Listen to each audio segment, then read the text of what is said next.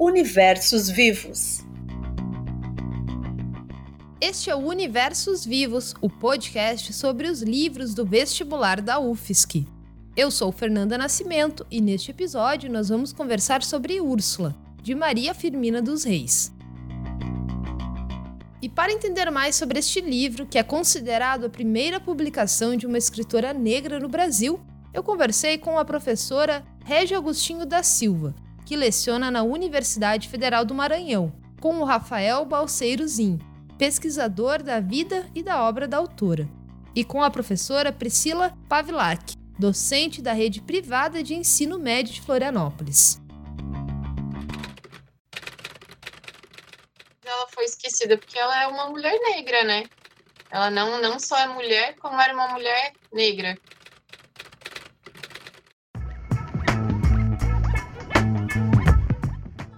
Nome de Maria Firmina dos Reis talvez soe como uma novidade para muitos ouvintes do Universos Vivos.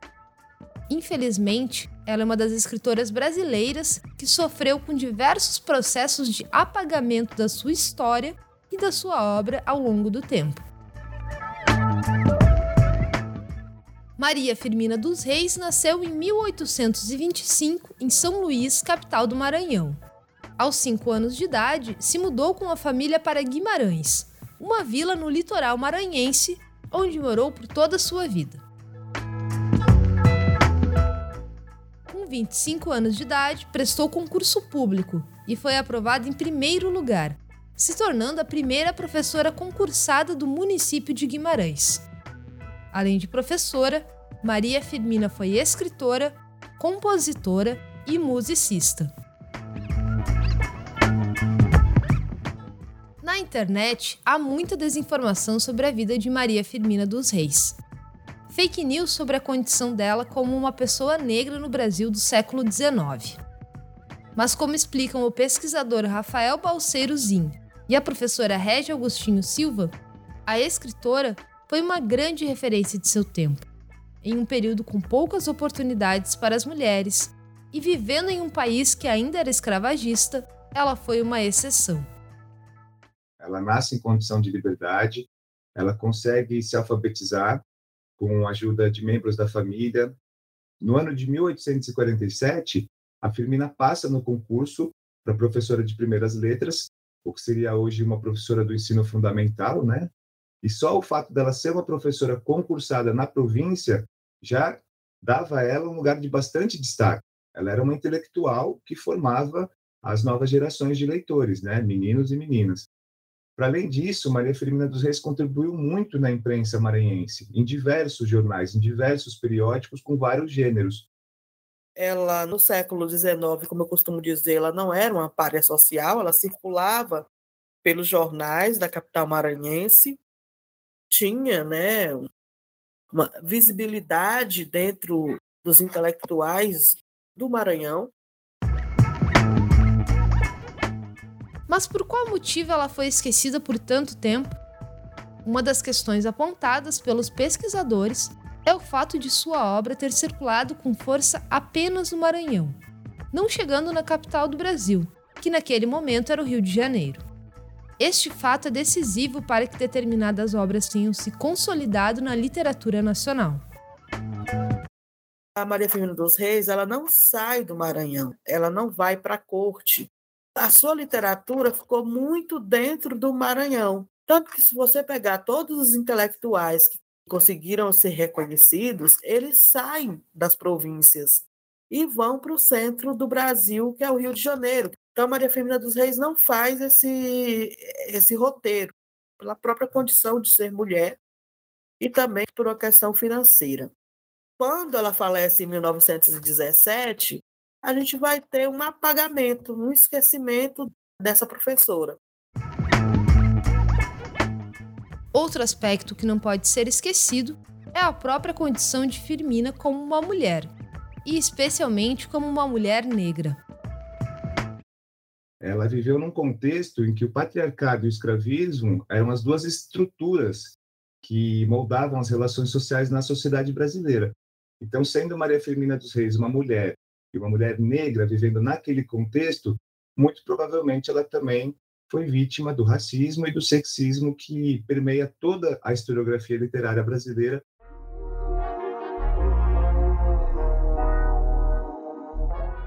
Uma terceira questão que é considerada para o processo de esquecimento da escritora é a característica literária de sua obra. Maria Firmina dos Reis publicou livros com elementos típicos do romantismo, movimento literário predominante na época e que acabou sendo renegado por iniciativas posteriores. Em 1917, o Brasil já estava repensando assim o seu futuro estético, né? Então, se a gente for pensar cinco anos depois da morte dela, estava acontecendo em São Paulo, em outros lugares do Brasil, esse fenômeno em torno do, da Semana de Arte Moderna, do modernismo, de pensar o Brasil do futuro e negando tudo aquilo que dizia respeito ao passado. Como Úrsula era uma obra que tratava da escravidão no Brasil e como esses modernistas estavam olhando para um Brasil industrial, moderno, para frente, também foi uma obra que acabou caindo no esquecimento por conta dessa mudança de paradigma. O livro Úrsula carrega todas as características do romantismo, como explica a professora Priscila Pavilac. O romantismo, ele traz três gerações bastante marcadas na poesia, que é o indianismo, o ultrarromantismo e o condoreirismo. Ela mistura muito bem, ela traz isso para a prosa, né? O ultrarromantismo e o condoreirismo porque ela traz essa dramatização, esse sofrimento amoroso, essa coisa do amor impossível, muito encontradas nesses romances do século XIX, do romantismo, e ela traz essas questões sociais também, também importam muito nessa última geração, que é da crítica social, é, os movimentos anti-escravistas, abolicionistas, Alinhada com seus pares, Maria Firmina dos Reis escreve em diálogo com o movimento do período.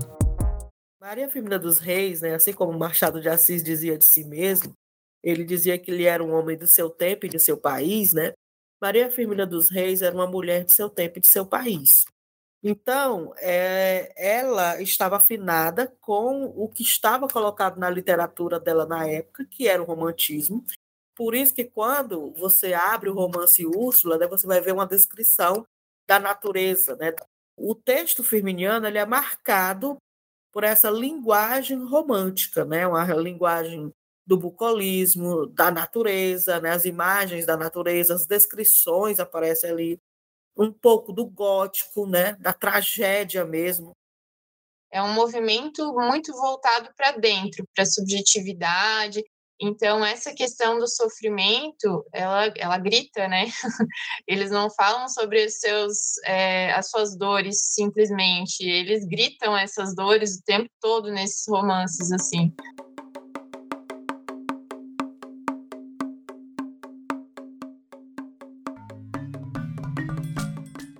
Mas, diferentemente dos livros da época, o romance Úrsula apresenta uma perspectiva inovadora para a literatura brasileira a voz das pessoas negras escravizadas. Eu sempre destaco as camadas que tem na narrativa, né? principalmente aquela camada em que aparecem os personagens escravizados, porque a autora ela deixa a gente enxergar esses personagens, o que não acontece na grande maioria das obras do século XIX, né? Ela dá voz para os personagens escravizados, então a gente consegue entender a realidade deles, o passado deles, né, como personagens humanas que têm uma história.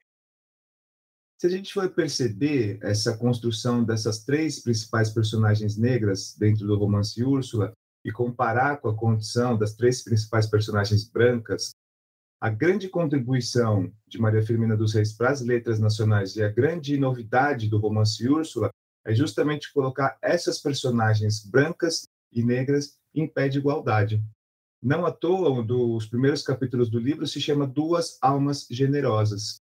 Quando a Firmina associa tanto Tancredo quanto Túlio a seres humanos que possuem almas e almas generosas, num contexto em que o negro ele não era considerado sequer ser humano, era apenas mera mercadoria, isso já é uma mudança, uma virada epistemológica gigantesca no que diz respeito à representação dessas personagens e no que diz respeito, sobretudo, à humanização dessas personagens. Um dos momentos mais marcantes do livro é a discussão sobre o significado de liberdade. Preta Suzana é a personagem responsável por trazer o debate ao centro da obra.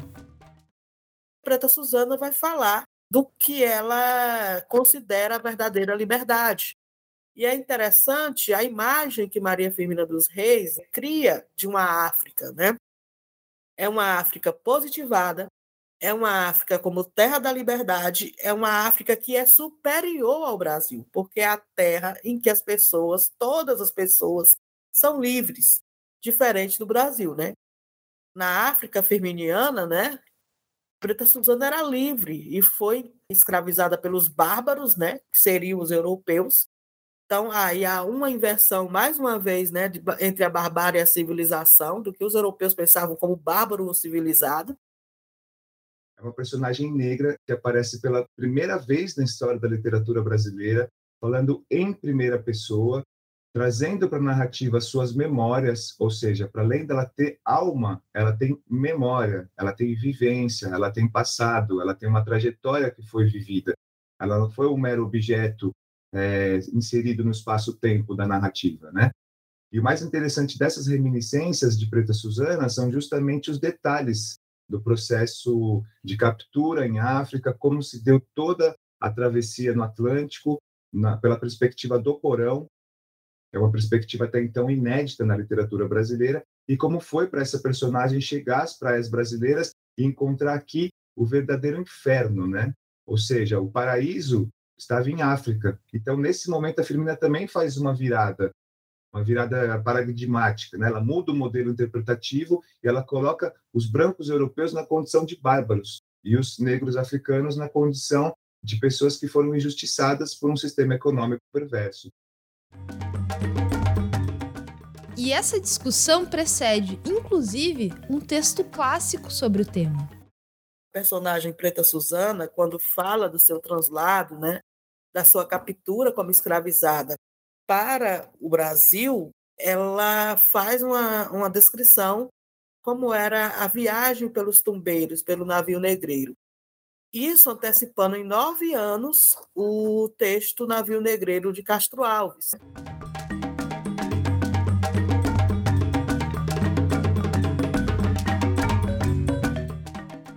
Brasil marcado por profundas desigualdades de gênero, raça e classe, e com episódios cotidianos de preconceito e discriminação, o livro de Maria Firmina dos Reis é um convite à reflexão sobre o que mudou e o que permanece em nosso país. Às vezes a gente pensa que um romance do século XIX, 1859, e nesse caso específico de Úrsula, né, considerado o primeiro romance de autoria negra e feminina publicada no Brasil seja algo datado, que tenha ficado no passado e que talvez sirva como mera curiosidade histórica para o presente. Ou então uma forma da gente acessar o que aconteceu no século XIX pela perspectiva ficcional de Maria Firmina dos Reis.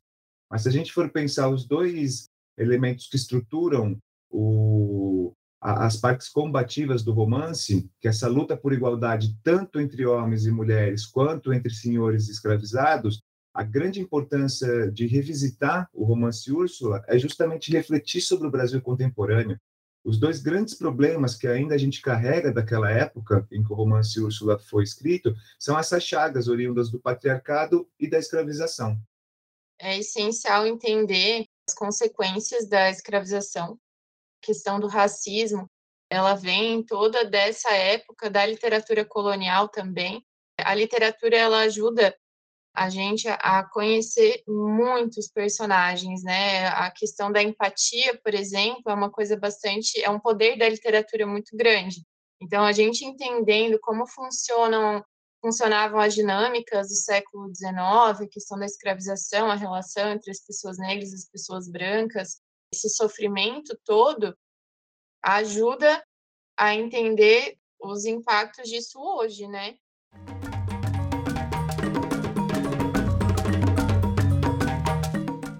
Bom, O Universos Vivos, o podcast sobre os livros do vestibular da UFSC, vai ficando por aqui. Este projeto é uma iniciativa da Comissão Permanente do Vestibular da Universidade, com produção, apresentação e edição de Fernanda Nascimento. Continue acompanhando todas as informações da UFSC em ufsc.br, no Twitter, arroba UFSC, Face e Insta, arroba Universidade UFSC. Até a próxima!